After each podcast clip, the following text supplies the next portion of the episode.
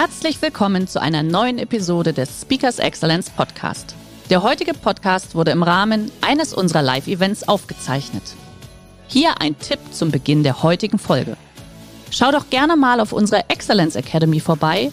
Hier findest du rund um die Uhr eine große Auswahl an exklusiven Online-Videokursen von hochkarätigen Speakern. Den Link dazu findest du in der Beschreibung.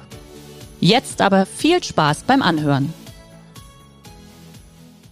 Und damit willkommen in einer neuen Episode von Speakers Excellence, dem Podcast für Geschäftsführer, Veranstaltungs- oder Marketingprofis, die für ihr Event einen Speaker suchen, der ihre Gäste inspiriert, aktiviert und dafür sorgt, dass noch lange begeistert von ihrer Veranstaltung gesprochen wird. Im Leben bekommt man nicht das, was man verdient, sondern das, was man aushandelt. Das sagt mein heutiger Gast und er muss es wissen. Mit zehn Jahren kam er nach Deutschland, ohne ein Wort Deutsch zu sprechen und war denselben Zeitraum einige Jahre später auf internationalen Rhetorikwettbewerben höchst erfolgreich aktiv. Heute ist er studierte Jurist und ehemalige wissenschaftliche Mitarbeiter bei den Vereinten Nationen als erfolgreicher internationaler Keynote-Speaker, Spiegel-Bestseller-Autor und Experte rund um das Thema Verhandlungskunst unterwegs. Und das muss erwähnt werden. Er ist ebenso Podcaster-Kollege und sein Podcast Menschen überzeugen ist der erfolgreichste Rhetorik-Podcast im deutschsprachigen Raum.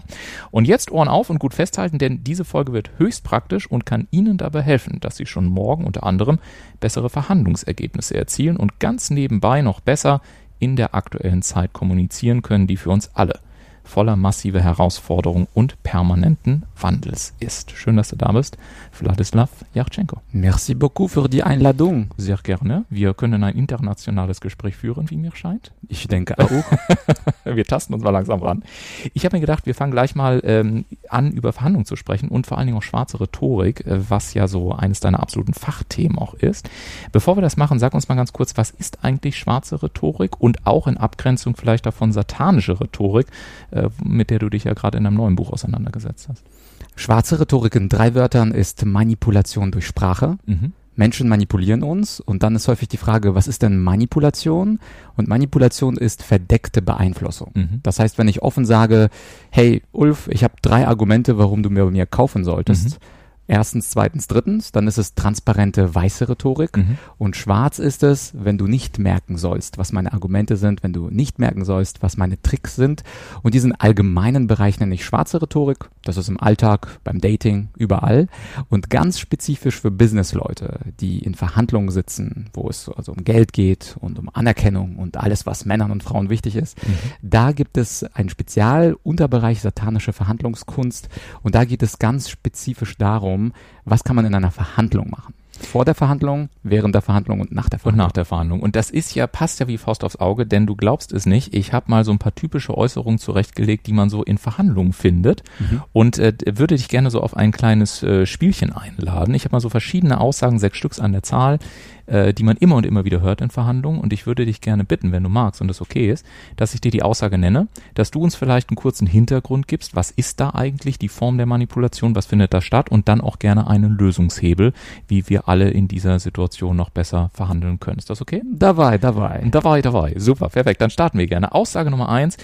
Tut mir schrecklich leid, aber in diesem Punkt werde ich nicht verhandeln. Mhm. Man nennt das in Amerika Stonewall, also man baut eine Mauer auf aus Stein und der andere soll da nicht drüber springen können. Idee ist natürlich klar, Totschlagargument, es soll nicht weiter diskutiert und verhandelt werden. Und was kann man dagegen tun? Es gibt da zwei Lösungsansätze. Lösungsansatz Nummer eins, man kann die sogenannte Motivationsfrage stellen und sagen ganz sympathisch, ah, okay, Sie wollen also in dem Bereich nicht verhandeln, darf ich fragen, warum nicht in diesem Bereich? Mhm. Und da bleibt man, bleibt man aber extrem cool und ist jetzt nicht persönlich affektiert und sagt, nee, was ist denn das? Ich wollte aber darüber verhandeln, sondern man bleibt cool und fragt nach dem Motiv. Und sehr häufig, also in 50 bis 70 Prozent der Fälle aus Erfahrung, da sagen die Leute das Motiv und wenn sie dir das Motiv eröffnet haben, dann kannst du wiederum über das Motiv sprechen und möglicherweise da die Tür öffnen. Eine zweite Möglichkeit, es gibt immer noch 30 Prozent der Leute, die sagen, ich habe doch gesagt, ich will darüber jetzt nicht verhandeln oder nicht reden. Dann kann man diesen Punkt verlassen und erstmal den sogenannten Common Ground suchen, also die gemeinsame Basis in der Verhandlung.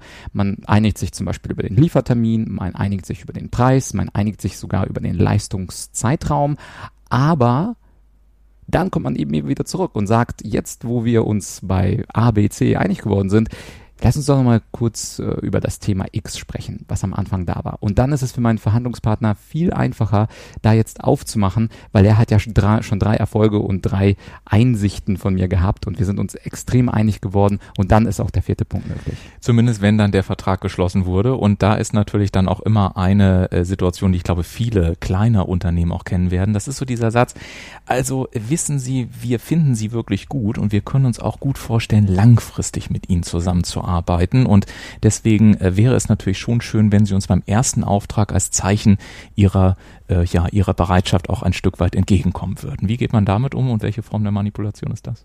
Ja, das geht natürlich ums Preisdrücken. Ich glaube, da muss man kein großer Experte und Buchautor sein, um zu sagen, okay, hier möchte jetzt jemand einfach preislich ähm, etwas machen.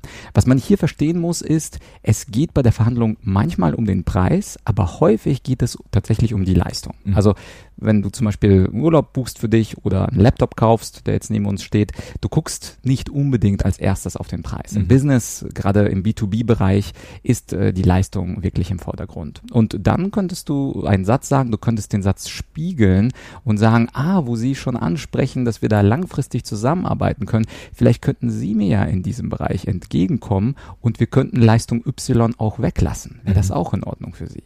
Das heißt, es ist ein sogenanntes Spiegelargument mhm. Und es ist da, dafür gedacht, dass der andere auch ein bisschen schmunzelt. Mhm. Also, dass er sagt, okay, eigentlich hat er jetzt das gemacht, was ich gemacht habe. Äh, ich wollte den geringeren Preis und er möchte jetzt einen kleinen Punkt der Leistung rausschneiden.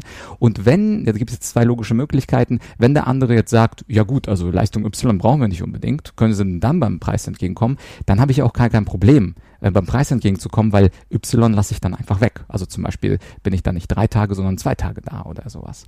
Oder er möchte unbedingt Y drin behalten als Leistung, dann kann ich sagen, ja gut, wenn Sie Y wollen, dann wollen Sie natürlich auch den Preis. Zwischenfrage, Spiegeln hört man immer wieder. Ich erlebe dann aber selber in der Praxis manche Leute, die sich fast krampfhaft bemühen, irgendwelche Sitzpositionen einzunehmen, die ich dann auch gerade einnehme, was dann oftmals gesagt eher schwierig wirkt als wirklich überzeugend. Wie spiegelt man denn intelligent? Intelligent, du sprichst es ja schon an, man spiegelt mit Intelligenz. Das mhm. heißt, es geht nicht darum, die Körpersprache zu spiegeln. Ich sage in meinen Seminaren häufig auch den Satz, ja, also wenn sich jeder andere jetzt an der Nase kratzt oder popelt, äh, ja, ich habe gelernt spiegeln, also dann äh, popel ich auch in der Nase rum. Da würden ja alle sagen, das macht überhaupt keinen Sinn. Aber Inhalte spiegeln, das mhm. bringt es wirklich. Also wenn ich beispielsweise neben einem Menschen sitze, der jetzt irgendwas zitiert, mhm aus irgendeinem wichtigen Buch, sei es auch die Bibel, dann versuche ich in den nächsten zwei, drei Minuten auch ein Zitat aus der Bibel zu bringen, was ich weiß. Und dann spiegeln wir uns auf einer intellektuellen Ebene. Mhm. Und weil wir hier wahrscheinlich viele Business-Zuhörer haben, natürlich muss es jetzt nicht immer äh, irgendwas aus der Bibel oder aus dem Koran oder aus dem Goethes Faust sein, sondern es soll einfach inhaltlich gespiegelt werden, was der andere gesagt hat. Mhm. Also egal was es ist. Es ist ein Gespräch über Laptops, es ist ein Gespräch über Fußballmannschaften. Inhaltlich spiegeln, das ist das, was Sinn macht. Und körpersprachliches Spiegeln, das ist eigentlich um es vorsichtig zu formulieren, Bullshit. Mhm. Und ich glaube, also aus meiner Erfahrung heraus, ich weiß nicht, wie du das siehst, ist es dabei beispielsweise, also wenn ich dann schon so etwas mache, was du gerade gesagt hast, mit auch, ich bringe dann auch ein Zitat, dass es vor allen Dingen auch extrem wichtig ist, dass ich mich bemühe, auch in dem Sprachbild desjenigen zu bleiben. Also wenn der beispielsweise äh, sagt, äh, keine Ahnung, äh, mir ist besonders wichtig, dass wir hier eine gute Zeit erleben und ich antworte darauf, ja, Sie haben ja vorhin gesagt, dass es Ihnen wichtig ist, dass wir hier möglichst viel Spaß haben, dann ist das vielleicht meine Interpretation dessen, was ich verstanden habe, aber nicht sein Wortlaut. Und ich habe das Gefühl, dass auch dadurch verschiedene Spiegelversuche in Anführungszeichen scheitern, wenn ich diese, diese Sprachwelt des anderen verlasse. Wie, wie siehst du das als Rhetorikexperte? Ich würde sagen, das ist schon Level 3. Mhm. Also wirklich sich auf das Sprachniveau des anderen einzustellen, ist extrem schwierig. Also ich mache das sehr gerne. Ich mache ja auch so Akzente nach oder was. Mhm. Also das heißt, es gibt Menschen, die auch im Alltag sehr gerne andere spiegeln mit mhm. der Sprache, mit dem Akzent. Mache ich als Hobby ganz gerne. Aber ich glaube, am wichtigsten für unsere Zuhörer ist zu verstehen, einfach mal die Ideen zu spiegeln. Das mhm. ist erstens einfacher und zweitens kommt man da viel leichter später zu dem Common Ground, also zu dieser gemeinsamen Basis, die im Verhandlungs äh, in der Verhandlungspraxis sehr wichtig ist. Wenn man dann noch zusätzlich die Intonation des anderen spiegeln kann, die Mimik des anderen spiegeln kann und natürlich auch den Duktus den anderes anderen spiegeln kann, ja super. Da doppelter Applaus, aber wir sind ja hier jetzt nicht in dem Super-Duper-Training, sondern für die meisten reicht es, das Wort Nein in der Verhandlung komplett wegzulassen Ja. oder sowas wie Nee, glaube ich nicht. Also alle Ablehnung wegzulassen und versuchen, die Ideen des anderen zu spiegeln. Und das geht wirklich auch ins Extreme. Also man kann Gemeinsamkeiten, ich sag jetzt mal was provo ganz Provokantes, also wer jetzt gerade Auto fährt, äh, kurz anschnallen, kurz tief durchatmen. Ich könnte, und jeder, wenn er sich Mühe geben könnte, würde mit Adolf Hitler sofort fünf Gemeinsamkeiten finden, wenn er danach suchen würde. Und das war ein krasser Satz. Also jetzt Mhm. wieder huh, ausatmen. Aber darum geht es. Mit jedem Menschen, sogar mit einem extremen Diktator, können wir diesen Common Ground finden. Man Mhm. muss ihn nur suchen. Mhm. Nächste Aussage ist etwas, was wir, glaube ich, auch schon alle erlebt haben. Ähm, es ist eine zweigeteilte Situation. Der erste Teil lautet großartig, dass wir heute den Grundstein für diese sehr langfristige Zusammenarbeit, ja partnerschaftliches Augenhöhenlevel legen wollen. Und dann später im Gespräch hast du dann auf einmal so einen Satz, wenn es dann zum Beispiel an die Verhandlungspunkte geht, dass auf einmal die Situation kippt und dann heißt es also, Jetzt bin ich aber etwas irritiert, also dass Sie in diesem Punkt jetzt so hart sind. Ich dachte eigentlich, wir wollten hier eine partnerschaftliche Zusammenarbeit eingehen dahinter steckt ja auch so ein bisschen so diese, wie ich es dann empfinde, so ein versuchter Angriff auf der emotionalen Ebene. Was ist das für eine Technik und wie kommt man auch aus diesem, ja, oftmals ja auch schlechten Gefühl raus, weil man möchte ja in der Sekunde wirklich nicht derjenige sein, der womöglich jetzt die Situation äh, kippen lässt. Mhm. Auch hier, äh, und die Zuhörer verzeihen es mir, ein englisches Fachwort, so wie bei der Stonewall, dieser Steinwand, ist hier das Fachwort Guilt Trip, Mhm. also eine Schuldtour. Es Mhm. gibt eine Mitleidstour, das gibt das ist quasi das Gegenteil. Oh, aber hier müssen sie wegen Corona, wir sind so gebeutelt, also wenn sie uns da nicht entgegenkommen, das wäre dann die Mitleidstour und die Schuldtour ist zu sagen, oh, ich, also ich finde es aber jetzt nicht gerecht von Ihnen. Ich dachte, wir streben hier partnerschaftlich eine Win-Win-Situation an, aber jetzt reichen Sie ja drei Viertel des Kuchens an sich. Und diese Schuldtour funktioniert bei den Menschen, die auf Schuld anspringen. Das Mhm. heißt, einige Leute springen eher auf Mitleid an, einige auf Schuld, einige auf Freundschaft. Also es gibt so ein altes Argumentum ad amicitiam, wo man sagt, hey, du und ich, wir kennen uns doch schon so lange. Und dann würde ein satanischer Verhandlungskünstler vorher sich eine Analyse darüber machen lassen oder einfach selber machen, auf welche Gefühle der andere möglicherweise anspricht. Ich würde empfehlen, bei großen Alphas keine Schuldvorwürfe zu machen, sondern eher über die positiven Gefühle zu kommen. Mhm. Wenn aber jemand persönlich etwas unsicher ist oder mit Ängsten zu tun hat, dann funktionieren die negativen Emotionen besser. Das resoniert dann mit dem Menschen, ob Schuld oder Mitleid. Die beiden Touren würde ich bei ängstlichen, nicht so souveränen Menschen anwenden. Und bei den Alphas, da würde ich eher auf äh, Komplimente, aber auf kluge Komplimente gehen. Nicht Mhm. einfach nur zu sagen, oh, schöne Haare, das ist ja unter Männern oder auch Mann zur Frau, das wäre ja dann vielleicht Sexismus heutzutage, sondern intelligente Komplimente sind Komplimente zum Intellekt. Mhm.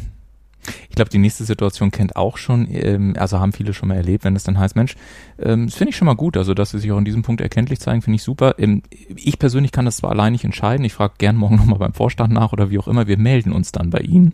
Also äh, ich sag mal so, diese Berufung auf eine höhere Distanz in Anführungszeichen. Mhm. Äh, was steckt dahinter, wie kann man damit umgehen? Ja, auch hier ein englisches Fachwort, the missing man, Mhm. der fehlende Mann.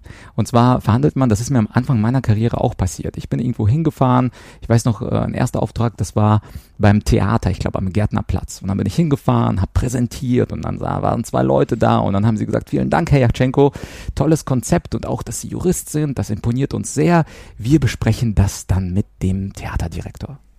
Und ich war komplett baff, wie äh, wir besprechen. Ich habe doch jetzt äh, eine Stunde lang Vollgas gegeben. Ich habe ihnen alles gegeben, was ich geben kann. Und sie haben gesagt, ja, der Missing Man, also der ist leider nicht da, können wir nichts machen. Und was wir dagegen tun können, ist eben vorab zu fragen, wenn wir uns einig sind, Herr Kunde, können wir dann am gleichen Tag auch entscheiden. Weil ich möchte Ihre Zeit sparen, meine Zeit sparen. Es wäre doch gut, wenn alle, die Entscheider sind, an diesem Tisch sitzen. Und dann sagt der andere, dann muss er sagen, nee, also ich äh, habe noch den Herrn Müller und der ist im Urlaub. Und dann bin ich ganz freundlich und sage, ja wunderbar, dann warten wir doch auf Herrn Müller, wenn er zurück ist, damit der Missing Man eben nicht im Meeting nicht Mhm. da ist. Mhm. Natürlich kann es sein, dass er zufällig dann nicht da ist an diesem Donnerstag, wo ich dann zur Firma gehe. Aber heute gibt es ja auch für Vorgespräche schöne Online-Tools wie Zoom oder Teams. Das bedeutet, ich muss jetzt nicht mehr wie vor zehn Jahren irgendwo anreisen, sondern man kann ja auch das Vorgespräch online machen und wenn man dann weiß, das ist der Entscheider, dann äh, verabredet man sich zusammen auf ein echtes Treffen. Die letzte Situation, vor der, glaube ich, viele äh, Unternehmen äh, aktuell stehen ähm, oder was sie zumindest auch immer wieder erleben, eigentlich ist alles klar und äh, du denkst dir, okay, wo bleibt denn jetzt diese Auftragsbestätigung? Es war doch eigentlich alles geklärt. Und dann kommt folgende E-Mail. Leider haben wir noch keine Antwort aus der zuständigen Fach- und Prüfabteilung erhalten und möchten Sie daher noch um ein wenig Geduld bitten. Wir sind jedoch zuversichtlich, dass wir, wie besprochen, das Projekt mit Ihnen durchführen können. Und auf einmal denkst du dir so, okay, mit wem spreche ich denn jetzt hier eigentlich? Was ist denn jetzt eine Fachabteilung? Und ich glaube, dieses Gefühl dass man sagt, mein Gott, wie kriege ich die Kuh denn jetzt wieder vom Eis? Welche Technik und wie kann ich da am besten drauf reagieren? Ja, letztlich steht da die gleiche Idee dahinter. Also der Zuständige, der Entscheider, die zuständige Abteilung ist hier nicht da. Und auch da muss man sich echt an die Nase fassen und sagen, ich muss, ich bin dafür selber verantwortlich, mit den Zuständigen zu sprechen. Das heißt also, so ein Satz würde mir heute nicht mehr vorkommen, nicht mehr passieren, weil ich vorher 100% abklären würde, wer ist denn zuständig, wer ist der Entscheider und ich brauche gar nicht die Abteilung, weil hinter der Abteilung können sich zehn Leute dann verstecken.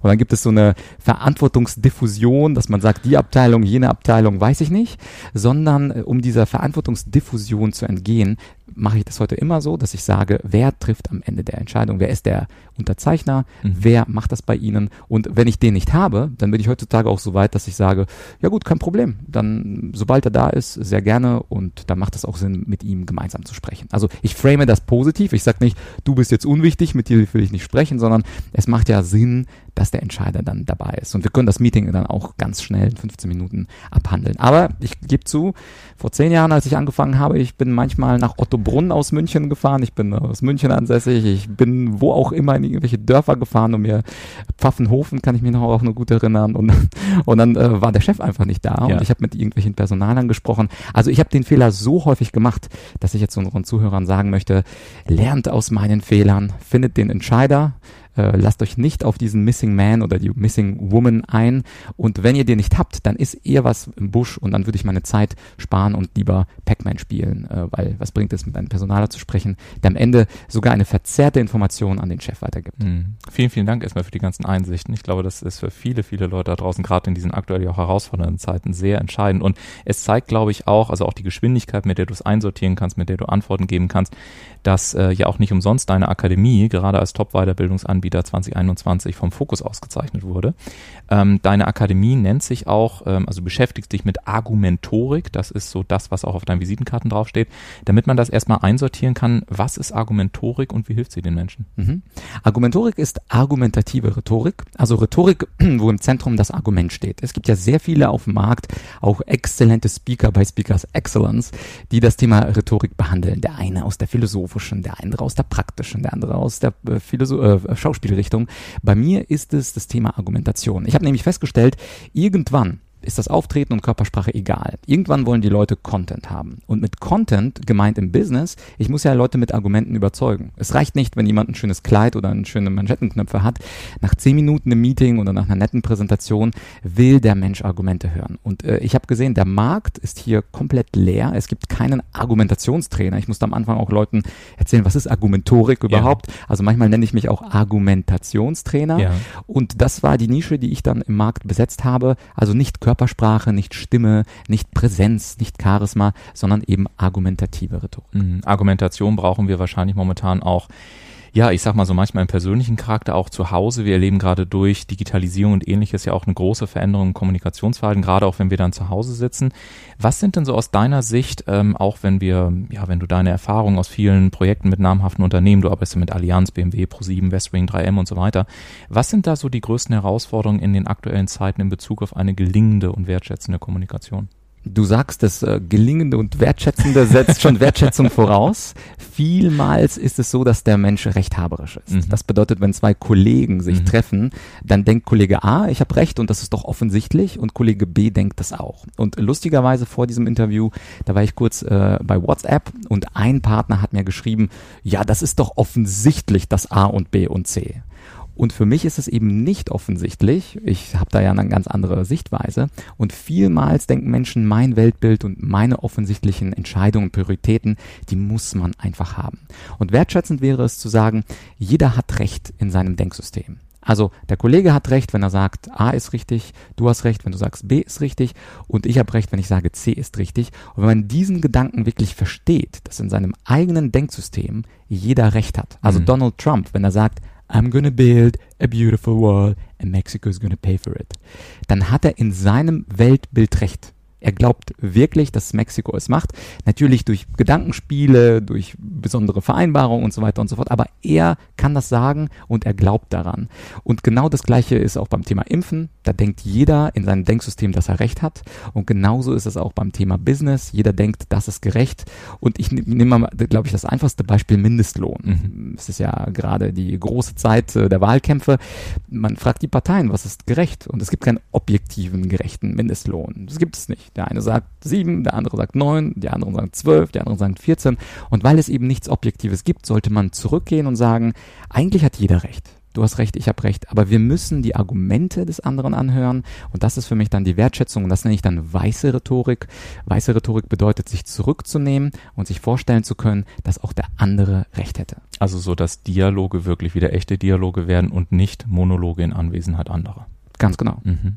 Du hast gerade gesagt, du wurdest im Vorfeld in WhatsApp angesprochen. Ich wurde im Vorfeld unseres Interviews angesprochen. Und zwar habe ich erzählt, dass wir beide heute miteinander sprechen hier im Rahmen von Speakers Excellence.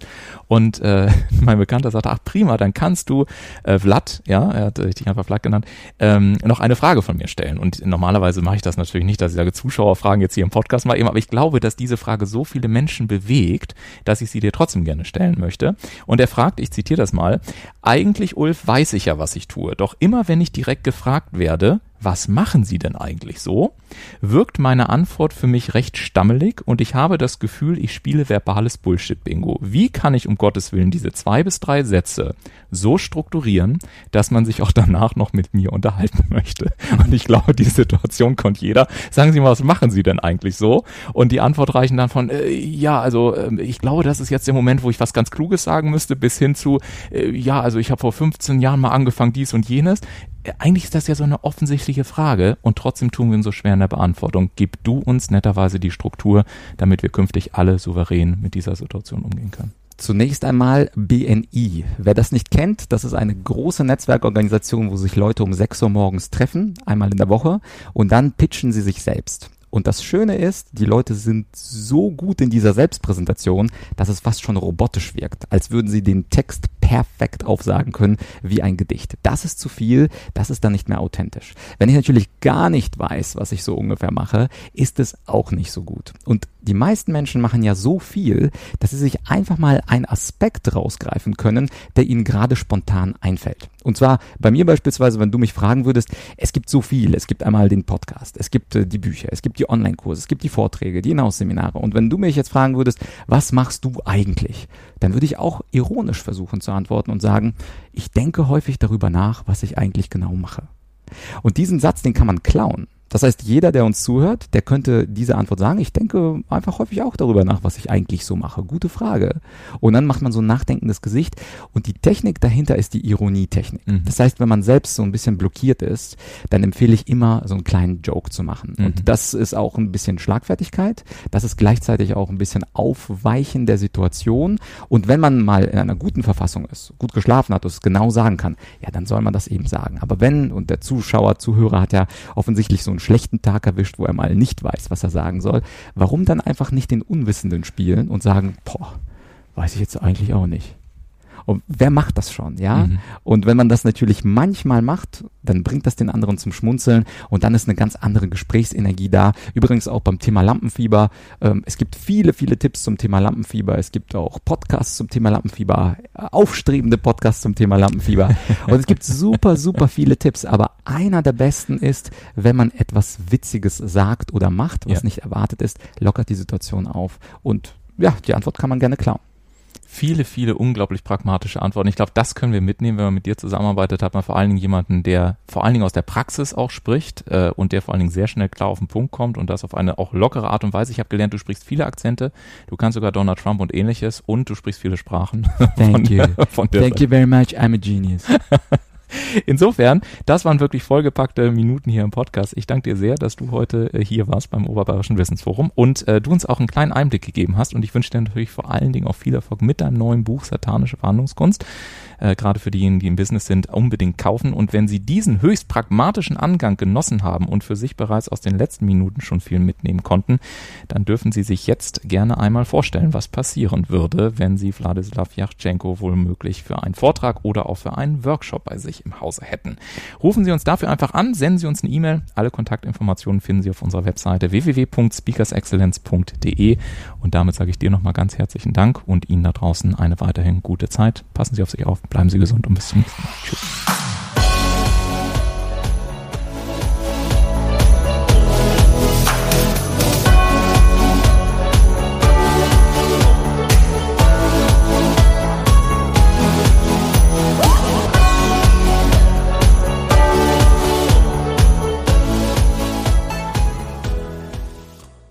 Der heutige Vortrag hat dir gefallen? Dann schau dich doch gerne auf unserem Kanal um oder sei live bei einem Forum dabei. Weitere Informationen findest du in der Beschreibung. Bis zum nächsten Mal.